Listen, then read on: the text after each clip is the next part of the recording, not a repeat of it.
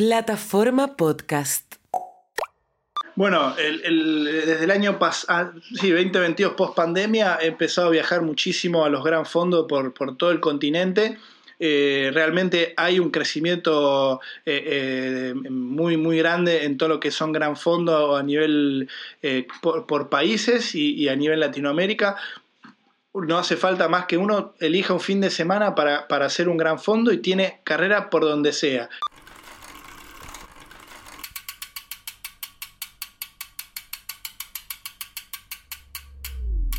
Bienvenidos a este episodio, cómo pasa el tiempo. Eh, cuando estábamos grabando el primero, muy nervioso, hoy día ya fluye todo más. Sí, sí, es bastante más fácil hoy día ya poder llevar adelante este proyecto que, que creo que nos ha sorprendido y nos ha llevado además a poder conversar de temas y de gente que tal vez nunca hubiésemos... Exacto. Y llevar esta información a la grupeta, que ah. eso es lo que los nutre y nos nutre a todos con, información y, esa información es el alimento que alimenta esta pasión. Y bueno, la entrevista hoy día eh, es con Marcelo Lagatina. Él es productor ejecutivo de ESPN Ciclismo, eh, fanático del ciclismo además viajero por, por trabajo. viajero por trabajo. Así. Y, pero sobre todo, además, que nos viene a contar un poco de sus experiencias cubriendo las grandes vueltas. O sea, este año se despachó las tres vueltas. Eh, vivió al máximo cada una de ellas y obviamente tiene una experiencia única de un ciclismo que a veces no conocemos eh, y sobre todo un fanático del ciclismo en un lugar que tal vez no es el más glamuroso, sino que es de una exigencia altísima para que nosotros, los consumidores, podamos tener al final la mayor cantidad de información posible, así que... Y cómo ha ido cambiando toda esa información que nos llega. Hace cinco años, o sea, él decía, por Twitter. Así es. Hoy día vemos las carreras por streaming. Cuando van en el eh, auto. Exacto, entonces eso es muy interesante. Y quédense hasta el final porque tenemos una conversación un poco de experiencia, de lo que son los gran fondos eh, y les dejamos una invitación, así que quédense hasta el final para que, para que, para que lo puedan escuchar. Así es. Así que los invitamos, eh, como siempre, a seguirnos en Instagram, Café Grupeta. Compartan estos episodios con sus amigos, con la grupeta. Conversen con la grupeta sobre los temas que también conversamos acá. Dennos su feedback, que es muy interesante para nosotros. Escucharnos en Spotify, en Apple Podcast y vernos y escucharnos a través de la plataforma de YouTube. Así que vamos con la entrevista a Marcelo Lagatina, que está muy interesante.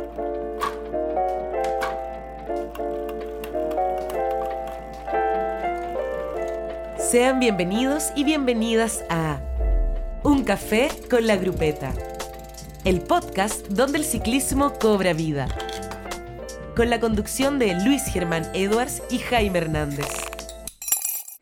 Bienvenidos amigos, eh, hoy tenemos a Marcelo. Eh, ¿Cómo están Marcelo? ¿Qué tal? ¿Cómo le va? Un placer, eh, un placer saludarlos y bueno, dispuestos para hablar de muchos temas relacionados a la bici y a otras cosas. Buenísima. Eso es lo que queremos y eso es lo que queremos transmitir a la grupeta. Oye, Marcelo, bueno, partamos de, lleno. Cuéntanos, ¿quién es Marcelo Lagatina? Eh, ¿Desde cuándo en el periodismo deportivo y obviamente puntualmente en el ciclismo? Eh, ¿Cuándo te insertaste en el ciclismo? ¿El ciclista toda la vida? O cuéntanos un poco de tu historia y cómo llegaste a lo que es hoy Marcelo. Bien, yo, yo comencé como triatleta. Eh, hice desde muy chico triatlón, desde los 15 años más o menos, y eh, por la falta de comunicación que había hacia el deporte en Argentina y en Latinoamérica, eh, creé una página que se llamaba Triamax y em, siempre tuve una, relación o un gusto por el ciclismo. En mi, mi, casa, mi papá italiano, se hablaba del Giro de Italia, de las em, aventuras o proezas de Gino Bartali y, Fausto Coppi, y, siempre, siempre se hablaba de ciclismo en, la, casa de mi papá y, sobre todo en los, en los domingos, en, lo de mi abuelo, italiano, napolitano, y, siempre tuve ese, ese, ese desde chico ese acercamiento con el ciclismo. Y bueno, a través de la página y, a medida que a mediados de los 2000 se empezó a traer a Argentina el Tour de San Luis y a venir figuras internacionales a, Sudamérica, eh, eh, empecé a ir a, ver la carrera y a cubrir la Vuelta a San Luis y eso me acercó a, colegas y, periodistas del mundo del ciclismo. Y a partir del, eh, a partir del año 2014, em, a través de Mario Sábato, el, narrador de ESPN, se abrió la posibilidad de que me mm, convocaran para un programa de ciclismo que eh, iba a comenzar en, en ESPN. Y, nada, en 2014, en fines del 2014 empezamos con ESPN Ciclismo eh, y ahí empezamos ya a, jugar en primera división, como se dice, y ya en el 2015 eh, fui a mi primer Tour de Francia, en mundiales, eh, Juegos Olímpicos, bueno, y hasta el día de hoy ya llevo acumuladas 18 grandes vueltas, entre Giro, Tour, Vuelta cubiertas. este año hice completa, del primer día hasta el último día, el Giro, el Tour y la Vuelta.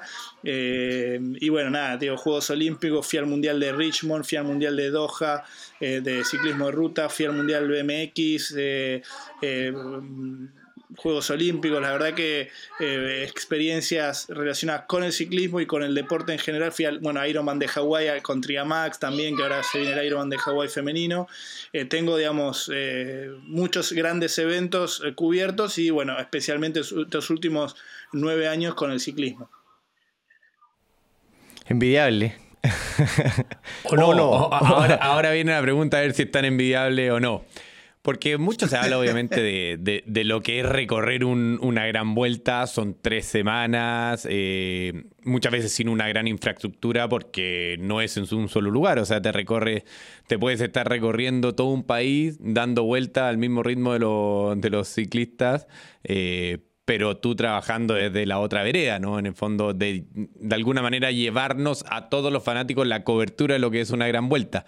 ¿Por qué nos cuenta un poquito lo que es? Yo creo que al final todo el mundo, los fanáticos del ciclismo, vivimos de consumir estas grandes vueltas y, y como tú tienes la experiencia de ir cubriendo una gran vuelta. Cuéntanos un poco qué es lo que es eso.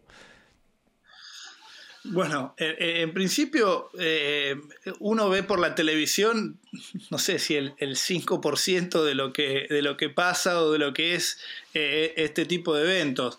si bien en los últimos años ya tenemos mucho más contenido y se televisan las etapas enteras, pero detrás de, una gran vuelta hay un montón de, trabajo detrás para todos los que estamos siguiendo. de hecho, lo hablaba con algunos compañeros eh, al final de la vuelta, hemos sido no más de 10 personas que, sacando los equipos y algunos staff, eh, no hemos sido más de 10 personas que hicimos las tres vueltas completas este año, ¿no? Giro Tour Vuelta, del primer día hasta el último día, por lo que implica el costo, sobre todo para hacer las tres semanas, y la logística. Eh, por lo general, eh, comenzamos un, mes y medio o, dos meses antes eh, a, planificar todo lo que implica la movilidad. Esto es un circo itinerante que vas de, pueblo en pueblo, eh, detrás de los corredores, y, para eso tenés que, mientras más fácil o mientras más organizado estés,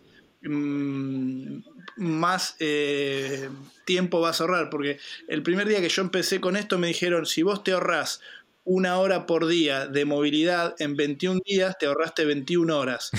Y en tres semanas es casi un día, día, que te ahorraste. Entonces, a partir de, esa, de, esa, de ese gran consejo que me dieron, dije, bueno, voy a empezar a tratar de ser, eh, este, eh, voy a tratar de, ser lo más organizado, lo más este, estructurado posible para eh, ahorrar este tipo de, de, descanso, para ganar en descanso.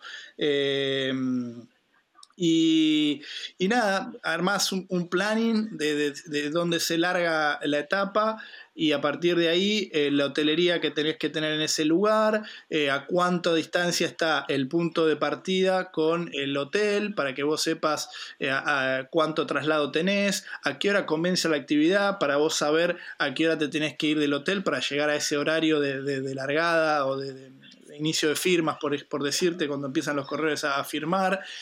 luego tenés que tener una referencia desde la largada hasta la llegada, cuánto, cuánta distancia hay, porque nosotros no hacemos la misma ruta de los corredores, tenés, nos dan una guía y, en esa guía vos tenés eh, la ruta alternativa para, para ir hacia la meta.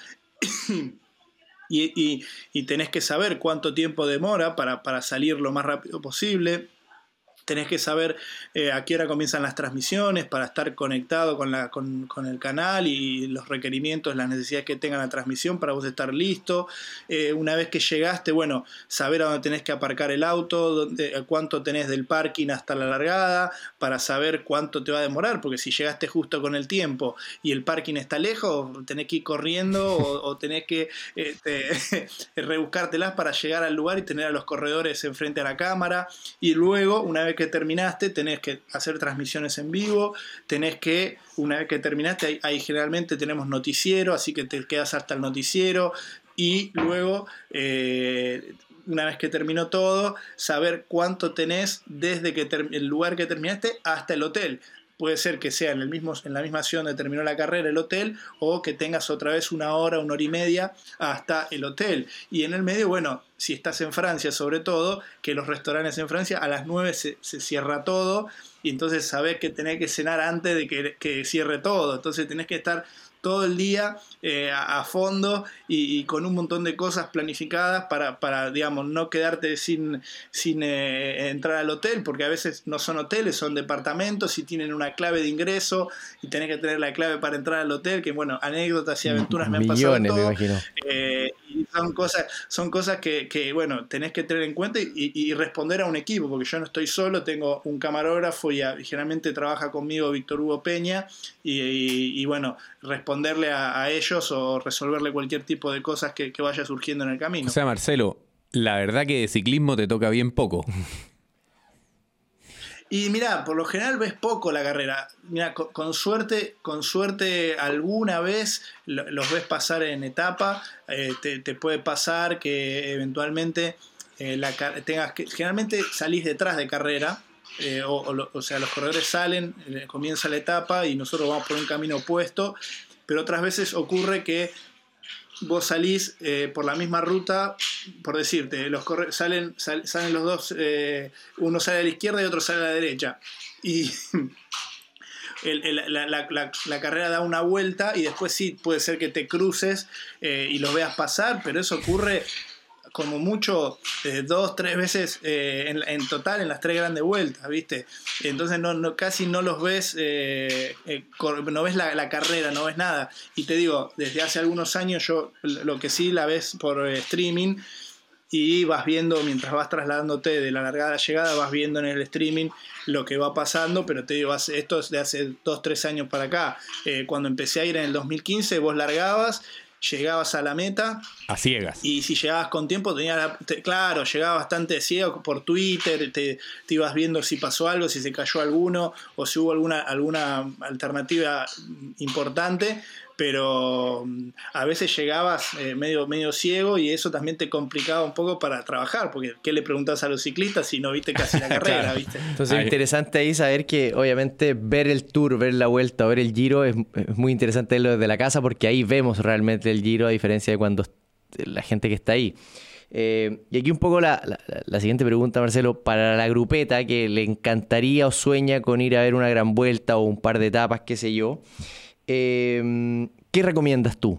Eh, ir a ver una etapa de montaña, ir a ver un sprint, media montaña, una contrarreloj, porque también te vemos en tus redes sociales que subes mucho contenido y además también en las redes sociales de ESPN Ciclismo, donde tú eh, nos haces disfrutar grabando lo que pasa dentro de los, de los buses, grabando lo que pasa dentro de los camiones de mecánica, entonces que también a, la grupeta y al, y, al, público le interesa mucho esto, entonces cuéntanos como cuál es la etapa perfecta para ir a mirar y para disfrutar un poco de, esto. Y qué vuelta, o, qué gran vuelta, porque obviamente eh, no es lo mismo ir a ver un giro que un, que un Tour de Francia o una vuelta, al final a ti te tocaron este año las tres y, y estás así bien, si bien cada una este año fue particular, creo que se fueron dando cosas más allá del, del, paisaje y todo. Particular, pero con un factor común. Sí, eso Sí.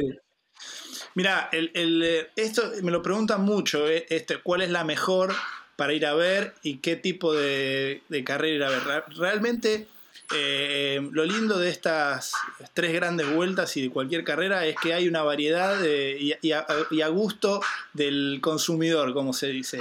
Eh, hay, hay un, lo hablé mucho en este tour, hay un cambio eh, sustancial en, el, vamos a hablar sobre todo del Tour, que es la carrera que más quieren ver o la, que, la carrera que, más este, convoca. Eh, a partir de este año hay un gran cambio en, la interpretación de, este, de esto, de justamente qué, le, qué quiere la carrera y, qué quiere la gente eh, para ver. Y, en eso uno, ahí nosotros vamos a, entender tal vez por qué se hizo este tipo de recorrido que se hizo en el Tour este año, que fue un, un, recorrido tal vez inédito, en donde tuvimos una primera semana espectacular, en donde hubo batalla desde el primer día, y vos decís, qué bueno que pasen estas cosas en el Tour, porque generalmente el Tour de Francia te hacía la primera semana plana, sin ninguna alternativa de consideración, empezaba a moverse la segunda, segunda semana y la tercera semana vos tenías el plato fuerte con Alpes o Pirineos para irte a, verla y decir, bueno, todo el mundo que quiere ir a ver montaña y la definición del Tour de Francia. Bueno, la organización a partir de este año ha hablado con varios operadores, que hay varios que, ofrecen este tipo de servicios de, ir a ver. Eh, entendieron que el turismo es parte del Tour de Francia y, intentaron ofrecer este recorrido variado y, entretenido desde el primer día o desde la primera semana, justamente para que no sea toda una tendencia para que la gente vaya a la última semana y que colapse todo la última semana, porque decís, el recorrido te invita a que vayas la última semana. De esta manera se ha eh, eh, diversificado un poco y han eh, ofrecido un, recorrido variado para que el turista pueda disfrutar las tres semanas y tener alternativas de consideración en, lo, que, en lo que implica el recorrido para que vayan a verlo. De todas maneras, en, lo que es costos, sigue siendo más, más costoso la última semana que una primera o una segunda semana. En esto hay muchísima variedad de, servicios, de, oportunidades. Están los operadores oficiales que te dan un acceso por ahí un poco más eh, exclusivo, un, acceso un poco más directo a los corredores y eh, los independientes o los, aficionados que van hasta por su cuenta, en donde pueden tener un acercamiento a la carrera, pero no van a llegar hasta un bus de un equipo o hasta eh, verlos calentar al lado en una crono, ¿entendés? Eh, y ahí un poco varía en lo que es el costo de, la experiencia. Hablo de Tour de Francia, después si querés, lo que es vuelta y giro es un poquito más accesible y un poco más abierto esto. Eh, eh, en ese sentido, em, yo lo que digo es, si sos una grupeta y un grupo de amigos que les apasiona esto, eh, lo más económico, si se quiere, y lo más este, divertido es cuatro o cinco personas se alquilan una van que tienen vans ahí en, Europa, hay servicios para camiones, camionetas y, trailers este, muy, muy, muy abierta para cuatro o cinco personas. Y Francia eh, o, te da eh, muchas mm, facilidades para, este tipo de traslados, ¿no? que, hablo de eh, parkings en los campings o exclusivo para las vans, servicios en las estaciones de servicio para limpiar la van o para cargar combustible, alimentos o qué sé yo, y, y, eso te permite irte a un puerto, dejar la van en el puerto y subírtelo antes de que, antes de que pase la carrera y cuando están por llegar los ves ahí pasar por el costadito y tenés la experiencia de pedalear un poco el puerto y después verlos pasar. Eso es como la más económica o la más accesible. Y después ya tenés algunos operadores turísticos no oficiales que tienen este, la posibilidad de alojarte en, ciudades o en pueblos cerca de lo que es largada, llegada o, puertos de montaña. Y después, bueno, lo que es tope de gama premium son los operadores oficiales, que ahí sí te dan credencial y vos podés ir a los buses y estar cerca de los corredores teniendo en cuenta que siempre Tour de Francia el acceso a los corredores es muy limitado y es muy difícil poder llegar a un, a un eh, Matthew Van Der Poel o un Vingegaard o, un Sepp Kuss, este, son, están muy, muy bastante eh, alejados de la gente este, y bueno, es difícil poder tener acceso a, los tipos de ahí cuando bajan del bus o que te firmen una camiseta o, tener alguna cosita más. Así que esto es lo que es Tour de Francia. La, la vuelta y el, y el Giro es un poco más accesible, siempre se, sigue manteniendo un poco este formato que digo de primera, segunda, tercera semana y lo que son operadores oficiales o independientes, este, pero ahí sí tenés una posibilidad de estar más cerca de los corredores y que te firmen una camiseta es, es más, más fácil y, poder estar cerca de los buses en la vuelta era, era nada, te podías casi poner a charlar con, con Sempus o, o, con, o, con Vingegaard y no había ningún problema y estaba todo bien, ¿viste? Así que este, depende un poco de esto, las la, la, posibilidades de la gente y cuánto quieren estar cerca de los corredores. Vos sabés que si vas al Giro o a la vuelta es muy probable que puedas volverte con la foto con Sepp o con Vingegaard y en el Tour es mucho más difícil que te puedas volver con la foto de alguna estrella. Oye, Marcelo, y acá haciéndote, ahora que mencionabas tanto un poco lo, lo del Tour, ¿Cómo se ve o, se logró ver algo de, lo que ha eh, producido el tema del documental de Netflix? Eh, ¿Se ve algún, un poco el documental del Tour de Francia? ¿Se ve un cambio en la gente? ¿Se ve una mayor eh, afición? Porque a mí personalmente me ha tocado de gente que totalmente ajena al ciclismo que ha visto eh, el, documental y, le ha causado una sensación muy agradable, la verdad que sorprendiéndose lo que es el ciclismo, se ve algo, tú además como periodista obviamente y que te ha tocado cubrir las vueltas, ¿qué, es lo que ves en eso? Mira, la realidad es que esto viene de de lo que, lo que se está tomando de lo que es la serie de la Fórmula 1, el, el, em, Drive, Drive, to Survive, que es la serie de Fórmula 1, es la misma productora la que hace, la que hizo el Drive to Survive, es la misma productora que hace, que hizo la serie del Tour de Francia, y el concepto es un poco el mismo, lo mismo con la serie de tenis, eh, creo que se llama Breakpoint, la serie, no, me acuerdo. Eh, em, son los mismos productores, los mismos productores también que la serie de tenis, y el, concepto de la federación o del ASO, que es la dueña del Tour de Francia y la Vuelta a España, es acercar al público al ciclismo de, manera, eh, digamos, más eh, amena y, más, eh, y hacerlo más popular. y esto es por lo cual se ha firmado, se han hecho los acuerdos para que los equipos entreguen y, brinden acceso a la productora para generar el contenido. Este es el concepto, ¿no? Principalmente de acercamiento a mayor cantidad de público al deporte. Y con la primera temporada se logró esto, estimo que la vieron todos los fanáticos del, ciclismo, eh, y eh, lograron un producto mm, de alguna manera técnico, porque se, se, tienen eh, eh, conceptos técnicos de lo que es el, deporte y, cómo se corre, eh, pero sin caer en lo, en lo, en lo fácil, como decir, no sé, las bicicletas tienen dos ruedas, por decir, ¿no? este, sin, caer en, lo obvio. Y, para esto hubo un, un, trabajo también desde organización, y eh, equipos para, bueno, hasta qué punto te doy acceso a, la información, que es el, gran valor y el, gran eh, este, activo, si sentido de la serie. Claro, la información es todo. Por eso, de alguna manera, el UAE no se eh, abrió a la primera temporada de, la serie de, Tour de Francia para no brindar información. Y sí, de alguna manera no lo hicieron en esta segunda temporada que se grabó, eh, pero sí eh, Pogachar dio una entrevista para la serie y así ser parte.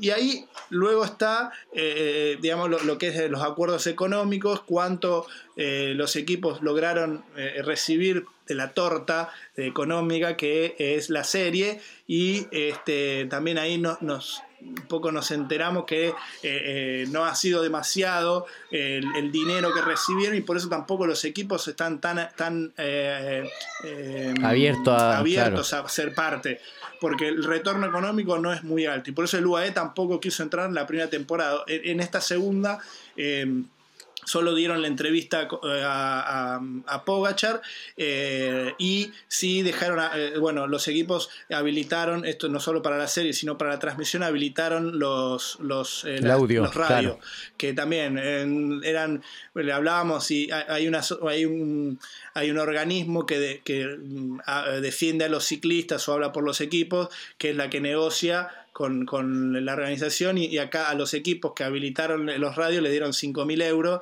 y para un equipo 5.000 euros no, ni el, no sé si pagan el combustible de, de, toda una vuelta, ¿viste? Este, pero bueno, nada, y, en realización en sí, los, e, el equipo de realización de la serie son chicos, son eh, eh, un cámara, un, sonidista y un productor por equipo. ¿sí? Eh, no me acuerdo si son 8 o 10 equipos los que estaban adentro de la, de la serie o, que accedieron a, que sean full abiertos para que los graben todo el tiempo. y los equipos de transmisión o que, de grabación son chiquitos, no, no, no es que hay una sí es una gran producción, pero te quiero decir, no es que detrás de cada equipo que está grabando hay 10 personas. Son un cámara, un sonidista y un productor. Son tres personas por, por equipo y los van grabando todo el tiempo. O sea, vos desde que llegás están los, cámaras con el coso y bueno, nada, los ciclistas también aprendiendo un poco a, cómo manejarse ante, ante a vivir el, reality. De, Exactamente, así también. Y que al final, bueno, te da el contenido que, que nos dio esta primera temporada y que nos, nos, dará algo muy importante o muy bueno seguramente la segunda temporada y a todos los fanáticos nos, da eso, esa posibilidad de, previo al tour, se, se, va a estrenar seguramente en junio o previo al inicio del tour se va a estrenar la segunda temporada, te, te pone caliente para que ver el tour también hay que decirlo, eh, eh, el, éxito de la serie va acompañado a lo que es el éxito de la carrera, porque hemos tenido el año pasado uno de los mejores tours de la historia y este año las dos primeras semanas también fueron tremendamente emocionantes, hasta la crono que Vingegaard lo destroza a, a Pogachar, hasta ahí tuvimos un tour espectacular también. Claro, y es interesante lo que, lo que ha hecho Netflix, lo que ha hecho Movistar, el Jumbo con, con, algún documental ahí, donde nos muestran un poco lo que pasa en la interna. Eh, realmente hay un trabajo de equipo, hay estrategia, y esto también es como la, el alma del ciclismo profesional, o sea, eh, es lo que nos gusta también mirar. Eh, eh, en los grupos de WhatsApp, de los que estamos, se habla toda la, o sea, el Giro se habla, se habla las tres semanas, se habla de la estrategia, lo, pasa en la vuelta, pasa en el tour. Y, y, es interesante porque así nosotros vemos cómo va evolucionando el ciclismo y, y vemos también que, que, hay un, que hay un crecimiento de esta industria que finalmente a todos nos pone, nos pone muy contentos porque nos entrega más información, conocemos más de este ciclismo y, y nos hace vibrar en el fondo. Y como te digo, o sea, como dije hace un rato, o sea, ver el Instagram de ESPN Ciclismo, ver tu Instagram donde estás constantemente nutriendo de información de las bicicletas que usa el equipo en cada etapa, eh, no sé, de los pesos, de, de, un sinfín de información. Y entendiendo además que hoy día ya no basta con solo ver la etapa. Quieres ver, o sea, porque uno, tú, tú hablas mucho un poco de, la evolución de lo que ha ido pasando con los desarrollos de, la, de, las bicicletas, el famoso monoplato que se ha puesto tan de moda este, este año, eh, las tres tipos de bicicleta que creo que está el Jumbo, las tres bicicletas Cervelo, o, el, ahí tú, que tienes alguna relación con BMC, con, con un poco esta bicicleta escondida que sacó BMC, que eh, la Road Machine, que, creo que todas esas cosas son al final un poco el que el fanático fanático. El alimento para los fanáticos. Como que al final es parte de. Y, uno va teniendo acceso, tú decías lo difícil que es para un para el público general llegar a a, estar tan cerca de lo que pueden estar ustedes durante, durante el tour específicamente, si al final lo en el fondo hoy día del tour Y aquí obviamente agradecerte Marcelo, o sea, creo que toda la, afición del ciclismo te agradece porque acercas eso a nosotros, así que bien. Oye, Marcelo, pasando... Dale, dale. No, no, no, que eh, hoy, hoy eh, les decía, es, muy difícil y, esto lo veo desde hace, digo, hace nueve años que voy a las grandes vueltas, como también ha, sido muy complicado para hoy lo que son los, los creadores de contenido de, de, poder estar en estas grandes vueltas, ¿no? Hay algunos que intentan subirse al barco, pero para, que la gente sepa, hacerte las tres semanas eh, en costo, solamente en costo, no baja de 12 mil o 15 mil euros, eh, entre pasajes, estadías, comidas, auto, eh, peaje, combustible, algún gasto, alguna multita que te cae, siempre te cae. entonces, eso es, muy, muy difícil de sostener para un creador de contenido. Eh, existiendo igual esto del boom del, ciclismo, de las marcas este, y, todo el negocio que hay detrás del ciclismo, eh, es muy difícil. Y, bueno, eh, eso por un lado. Y por otro lado, a lo que es información y, contenido que se va generando, también, bueno, el, tema, como decían, mientras más información tenemos los aficionados, eh, no solamente en el ciclismo, en cualquier espectáculo que uno mire o que disfrute, eh, mientras más información vos tengas, eh, más vas a disfrutar lo que estás viendo, ¿no? Y, eso también lo hace muy interesante lo que es el ciclismo, por todo lo que implica las, estrategias, las tácticas, eh, la tecnología, eh, por qué anda más el Jumbo, por qué anda menos el, UAE, o por qué eh, surgen corredores del Education First o, algún otro corredor emergente. y eh, quienes llegan al Tour no, es porque sean eh, corredores que aparecieron de, la, galaxia y, están corriendo el Tour. Para eso han pasado muchísimo, muchísimo antes y, bueno, eh, tener referencia de esos corredores o, poder ver durante todo el año carreras te da un poco más de info para disfrutar más lo que es el Tour. Buenísima. Oye, Marcelo, se nos ha pasado volando para ir cerrando un poco la entrevista. Vamos más a lo, a lo terrenal y a lo, y a lo nuestro, a lo que nos, nos acerca también a nosotros a creernos pro por un día. ¿Cómo has visto la evolución de, lo, de los gran fondos en Latinoamérica? Sabemos que tú cubres muchos gran fondos con ESPN Ciclismo, viajas a Brasil, a Argentina, o sea, eh, a Uruguay, dentro de Argentina, a Chile, a mm. Colombia. Entonces, ¿cómo has visto esa evolución? Y, mm. y, déjanos la invitación a los gran fondos que tú crees que son buenos para que la grupeta pueda ir. Bueno, desde el año pasado, ah, sí, 2022 post pandemia, he empezado a viajar muchísimo a los gran fondos por, por todo el continente eh, realmente hay un crecimiento eh, eh, muy, muy grande en todo lo que son gran fondos a nivel por, países y, a nivel Latinoamérica no hace falta más que uno elija un fin de semana para, para, hacer un gran fondo y tiene carrera por donde sea. En este sentido, yo creo que en, eh, bueno, en la región te puedo decir, eh, número uno, Colombia, el país con más gran fondo del continente, que tenés uno casi todos los fines de semana. Eh, sobre todo empiezan en esta época hasta, no sé, marzo del año, que, el año siguiente, tenés gran fondo para todos los gustos. El tema Colombia está casi directamente condicionado a la, dificultad. ¿no? No, no vas a tener un gran fondo en Colombia en donde no sea fácil. Eh, todos los gran fondos en Colombia son difíciles porque tienen montaña o parte de esos son de montaña. Y, bueno, eh, ahí ya vos te lo, te lo, pongo así en forma general como perfil de carrera ahí en, en, Colombia. Después tenés algo más accesible en, dificultad en lo que puede ser Brasil, eh, Argentina, Uruguay y, y en Chile hay variedad, ¿no? Tenés eh, carreras difíciles y más fáciles. Y eh, en, esta, en esta línea de, grandes países de, donde hay mucha, mucho calendario de gran fondo, Chile me parece que está en el top 3 de, Latinoamérica, eh, con una gran oferta de, carreras y de dificultad. ¿no? hay que tenerlo esto claro para, que la gente sepa dónde va a anotarse. tener en cuenta la altimetría acumulada que tiene esa carrera, porque está entre pasarla bien y pasarla mal. ¿no? Y, uno obviamente que, uno obviamente que, que quiere disfrutar de una carrera de gran fondo y, no ir a pasarla mal, porque si no se, convierte en una, experiencia negativa. Buenísima. Uno cada vez que se sube a la bici quiere, quiere tener una experiencia positiva, más que una negativa, más allá de que uno siempre en una carrera de resistencia pueda pasar por momentos negativos. ¿no? Eh, y, en particular, bueno, para, para esta temporada que, arranco yo ahora en los Gran Fondos, voy a hacer el Gran Fondo Nueva York en Colonia, en Uruguay, el 29 de octubre. a la semana voy a hacer el UCI Gran Fondo eh, Pomerode en, Brasil, en Santa Catarina, que es la única prueba del circuito mundial eh, de gran fondo de la Unión Ciclista Internacional. Y eh, después ahí estoy viendo si voy para Chile para fines de noviembre o si hago Siete Lagos en Argentina, ya lo hice dos veces, que es una carrera hermosísima en, la Patagonia Argentina, que junta 3.000 corredores, una de las más convocantes de Latinoamérica.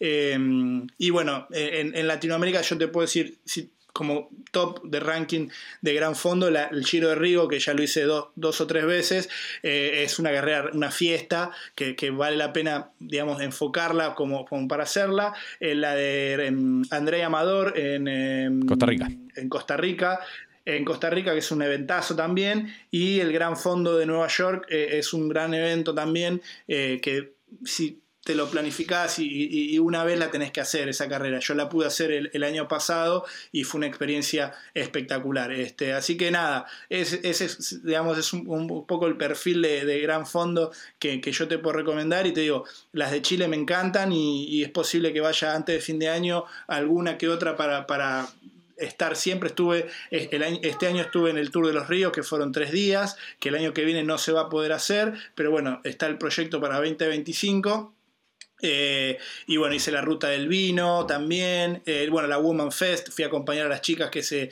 que se hizo ahí en Zapallar, una lindísima carrera también para las chicas. Eh, bueno, el desafío Trek de, de, Santiago, el, el, Farellones, está bueno, la del lago, la, vuelta al lago, ahora que se hace también el lago Ranco, que, que también es una linda carrera. O sea, hay mucho.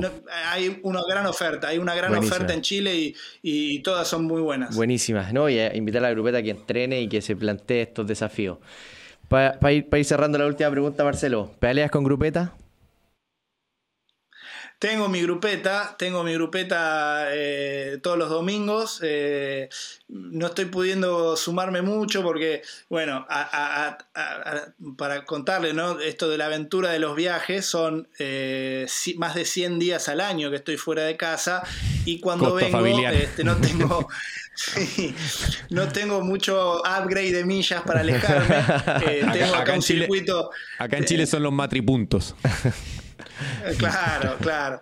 Eh, no me puedo ir muy lejos. Eh, tengo hay un circuito de bici a dos kilómetros de mi casa, entonces doy vueltas ahí. Entonces estoy cerca de casa, rolo y eh, mi hija juega al básquet, así que los fines de semana tenemos partido de básquet y, nos vamos a, los partidos. Entonces que el domingo, que es el día de la grupeta, está complicado porque todavía hay temporada de partidos y bueno, me toca sí o sí estar con mi hija y, bueno, ir a ver los partidos. Pero bueno, ya, ya de a poco me voy acomodando y, sí, mi grupeta está los domingos y es, como la de ustedes, seguramente pedaleada y después un cafecito para, para confraternizar. Y conversar de ciclismo. Muchas gracias, Marcelo. Eh, agradecemos que, mm, este tiempo que, tuviste para conversar con nosotros, para contarle a la grupeta todas estas experiencias muy valorables. Nuevamente agradecerte por todo ese contenido que nos entregas. Sigan a Marcelo en M Lagatina en Instagram y, y ESPN Ciclismo. Así es, así y obviamente a la grupeta. un placer. Siempre, siempre. Y un placer eh, por, invitarme y por eh, tenerme en cuenta ahí para charlar de, ciclismo cuando quieran. Estamos acá. Muchas gracias, Marcelo. Un abrazo. Un abrazo. Chao, chao.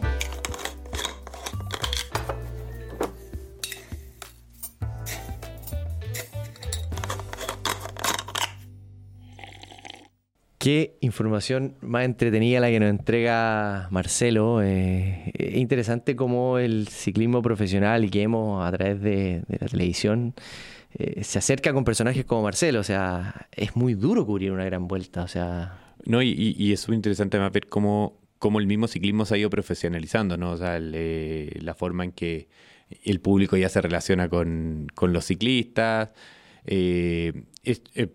Súper novedoso ver un poco lo que él cuenta de la, diferencia entre ir a ver un tour, a ver una vuelta o un giro, que de alguna manera uno lo percibe en cuanto a la cercanía que podéis tener, versus un poco ya la estructura que tiene un Tour de Francia que ya es, ya es un, un super evento. Claro, bueno, yo tuve la oportunidad de estar en la última etapa del Tour de Francia el año pasado, eh, cuando ganó Vingegaard, y realmente París se frena, pero además la seguridad y lo difícil que es entrar a todas partes es, es, es, loco. O sea, hay que tener credenciales, hay que estar eh, validado, eh, mostrar la identidad. Y para qué te digo lo difícil que fue llegar al, a los buses. Claro, y eso que ustedes tenían un buen acceso. Exacto, entonces, y bueno, también tuve la oportunidad de ir una, a una vuelta a España hace dos años. Y claro, es distinto. O sea, vuelta a España. no sé, más, más cercano, más, más cercano hacia el final de la temporada, en el fondo en la última gran vuelta, ya los, ciclistas mismos vienen un poquito entre cansados y relajados, ya terminando para muchos la temporada. Exacto. Pero la idea también hoy día es de hablar un poco, tú lo preguntaste muy bien a Marcelo, eh, de lo que son las carreras de ciclismo para un ciclista amateur. Tú se le preguntabas a Marcelo y me pareció perfecta la pregunta, es sentirnos ciclistas reales por un día. Y eso se logra finalmente, es como esa sensación de pelotón, de una largada, de una meta. Y... De los nervios, o sea, también esa ansiedad de la noche anterior, de preparar la alimentación, de todas esas cosas. la altimetría, eh, muchas veces. la ruta, todas esas cosas nos hacen un poco vivir como ese pseudo profesionalismo en nuestra cabeza, las metas que nos ponemos, las expectativas. ¿Cómo preparamos ese proceso para poder llegar en la mejor forma a la carrera? Y hoy día en Chile, claro, tenemos mucho gran fondo. Eh, en todo Chile, o sea, sí. no solo gran fondo, o sea, carreras de ciclismo, ya sea gran fondos o carreras por etapa, acá obviamente no, no, la idea es todo el ciclismo, es el fenómeno de las carreras. Exacto. Eh, me acuerdo que nosotros juntos vivimos una, experiencia muy interesante en nuestra primera eh, Gran Fondo juntos, hicimos una estrategia de equipo. Fue como todo un proceso que nos sentimos profesionales, estábamos con mucho susto ante la carrera, pero fue muy lindo eh, y fue disfrutarlo con la grupeta.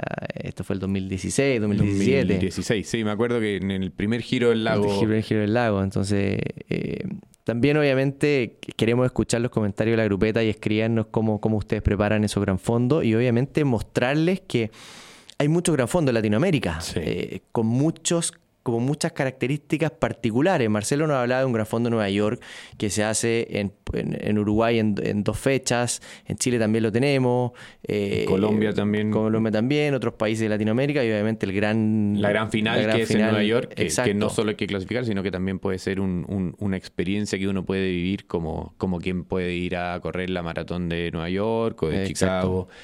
Y acá viene una cosa bien interesante, eh, que lo hablábamos con Jaime y, ya lo venimos hablando durante todo este año, que es un poco las propias metas deportivas, que ahí está al final la clave de cómo yo voy a vivir una carrera. Eh, vivir una carrera puede ser una experiencia. Eh, Marcelo algo nos comentó y, un poco la idea es ir a disfrutar, vivir la carrera a máximo, eh, con una experiencia de goce, que no está excluido el dolor y, la fatiga y el sufrimiento, y, si hay más cuesta, el dolor de piernas o, el no perder la rueda, todas esas cosas son parte del estrés propio de una carrera, pero me parece muy interesante eh, tener sobre todo en nuestra cabeza, sobre todo para quienes disfrutamos del ciclismo de una manera aficionada, eh, tener claro nuestros objetivos deportivos y a qué vamos a cada carrera.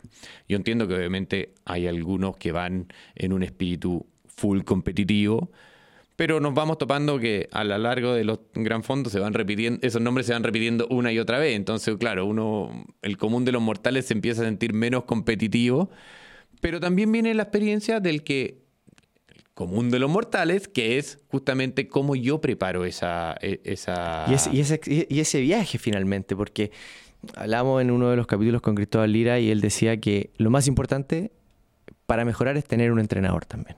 O sea, seguir un proceso donde tengamos claras las cargas, el por qué hago rodillo una hora, por qué hago cinco veces a la semana rodillo eh, y entender también eso para poder preparar de la mejor forma esta carrera y de alguna u otra manera, cuando sí, siempre hay sufrimiento, siempre ver las piernas, pero disfrutarla lo que más podamos, o sea, sentirnos bien arriba de la bicicleta creo que es algo realmente impagable en estas carreras. Y, ahí también eh, nosotros lo vivimos un poco, yo me acuerdo cuando corrimos el primer Pucón, yo más que recuerdos propios que tengo de la carrera en sí, tengo muy bonitos recuerdos del proceso, de lo que fue el entrenamiento, de lo que fue tomarse un entrenamiento eh, muy metido, muy focalizado y lo que obviamente significa que es la convivencia. Entonces, yo creo que acá también hay un, hay un tema eh, que yo por lo menos lo veo muy personal, eh, pero que creo que también comparto con mucha gente, que es el tema de vivir este deporte como una experiencia también de conocer, eh, no solo la carrera, sino que además conocer entornos, conocer gente, conocer lugares,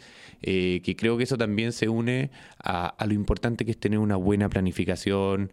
Eh, hace poco estaba con un amigo que fue a correr una carrera, una carrera muy buena, pero la experiencia terminó muy negativa porque tuvieron una muy mala experiencia con el alojamiento, por ejemplo. Entonces, un poco lo importante de esa planificación, que si yo me voy a poner un objetivo deportivo, sea realmente un poco preocuparme de todos los detalles. Lo decía Marcelo un poco de lo importante que es para ellos no solo llegar a la partida y a la meta, sino que toda la planificación en donde te podías ahorrar 21 horas. finalmente. Y eso es parte también de vivir una carrera, o sea, de, prepararme bien, de, de, estar bien focalizado. Comer bien el día anterior, saber dónde ir a comer, eh, muchas veces las carreras no son en nuestra ciudad, o sea, tenemos que viajar, tenemos que movernos, los, hoteles colapsan, los restaurantes colapsan, entonces es interesante.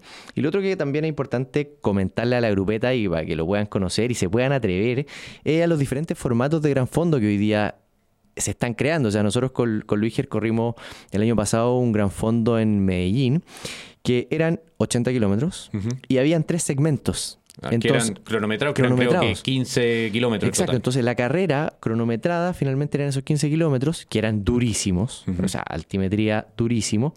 Pero claro, cuando terminaban estos segmentos cronometrados, la grupeta se juntaba, se tomaba un café y volvía a rodar juntos hasta el siguiente eh, segmento cronometrado donde uno lo dejaba todo y nuevamente te vuelve a juntar con tu grupeta.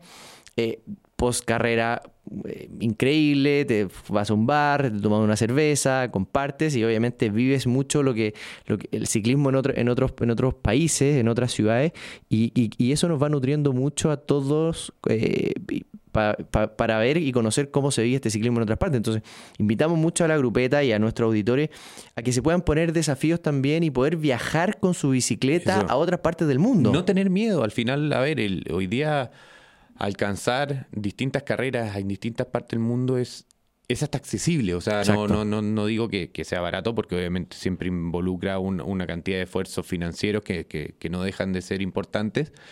Pero no hay que tenerle miedo a como que romper ese esquema. Yo creo que las carreras, a mí por lo menos siempre en la vida me han enseñado que la carrera siempre te lleva a, romper ese límite. Eh, nosotros un poco lo vimos también cuando corrimos a Crosande, esta carrera gigante, como que este muro que se venía, y, te das cuenta que los límites están para romperlo. Entonces hay que atreverse, eh, arma tu caja, desarma tu bicicleta, aprende a armarla. Todas esas cosas son parte de vivir una experiencia que al final no se trata solo de salir el domingo y, con tu grupeta, sino que explorar, explorar. En el fondo el mundo es gigante. Eh, la vida es una y hay que vivirla al máximo. O sea, claro, al final... y, tenemos que entender que esto también se, puede unir la familia, te puede ir a ver. O sea, creo que para un padre no hay más, no, hay una cuestión más eh, linda que ver a tu hijo en la meta, esperándote, no esa experiencia es increíble. O sea, yo reconozco que he tenido mucha experiencia haciendo deporte, pero de las que más me ha emocionado en mi vida es llegar a la meta y que esté mi hijo, que no cacha nada, tiene dos años, o sea, da lo mismo, pero ver a su papá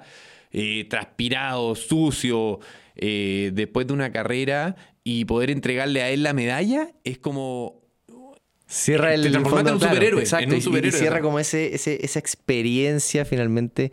Y que como, como, decimos, invitar a la grupeta que se atreva a ir a estas carreras, que si tienen dudas, pregúntenos. Eh, felices de poder ayudarlos, felices de poder contarles también qué significa ir, cómo llevamos nuestra bicicleta, cómo vemos el tema de hoteles, y obviamente planifiquen la semana o los fines de semana, porque no es solo la carrera, es pelear antes, pelear después, conocer la ciudad y conocer los atractivos turísticos de todos estos ciudades que nos entregan el, el cicloturismo al final eh, a mí es un concepto que lo tengo muy presente que es el cicloturismo no solo a través de la carrera sino que todo lo que todo lo que conlleva ¿no? o sea, y eso creo que es maravilloso buenísima así que Maravilloso capítulo el de hoy. Eh, si llegaron hasta acá, Le agradecemos. Eh, Los invitamos a escucharnos. Escúchenos, compartan este, este episodio si les gustó, eh, planifiquen con su grupeta viajes, es muy entretenido, eh, planifiquen ir a la vuelta, planifiquen ir al tour o, a la, Si o al tienen la oportunidad, háganlo. Y háganlo. vayan a, atrévanse a ir a carreras fuera de Chile, que es muy entretenido. Así que nada, la invitación es que nos sigan en Instagram, Café Grupeta, eh, escúchenos y véannos en Spotify, eh, En YouTube. YouTube y Apple Podcast. Así es. Así que, y cualquier duda que tengan, por favor, háganosla llegar. Qué cosas les, en- les gustaría escuchar también, porque es parte también un poco de compartir este- esta experiencia de la grupeta. Y con- aprovechen el buen clima. Sí, eh, por lo menos acá en Santiago, acá que, en está, que Santiago. está- que está mejorando a poquito. Eso. Un abrazo a todos. Gracias. Saludos.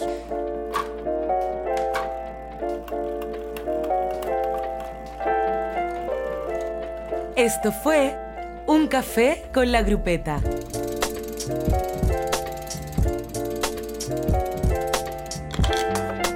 Una producción de Plataforma Podcast.